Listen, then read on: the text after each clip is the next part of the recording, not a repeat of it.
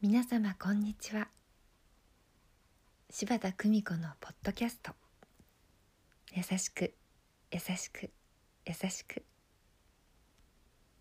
本日も皆様の日々に優しさをお届けいたします。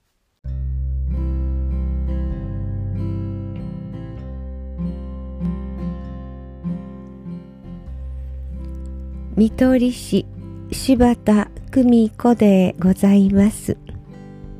本日は私が見取りの家を運営していた頃のお話をお聞きください。入所したばかりのカズさん88歳。入所して間もなくカズさんは急に呼吸が苦しみ出します。村の先生に連絡。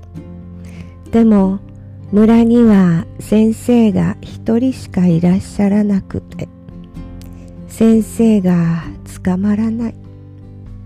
そんな放送を繰り返しやっと連絡が取れ。カズさんを心不全と診断。すぐに隣の島の診療所に運ばないと命が危ない。救急艇で点滴をつけたまま救急車に同乗します。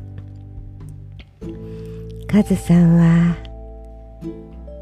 しっかりと私の手を握られます。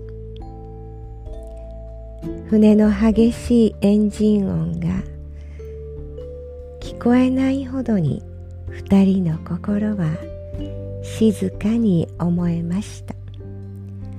たった数時間のご縁なのにカズさんは私にすべてを預けてくださいました。カズさんの頬に顔を寄せると二人の涙が重なりました。私はこの時すべての人が神様に見えました。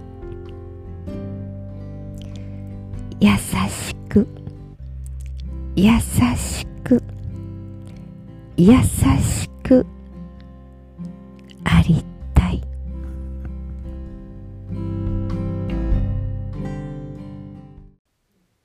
聞きいただきありがとうございました。皆様の毎日が心穏やかなものでありますように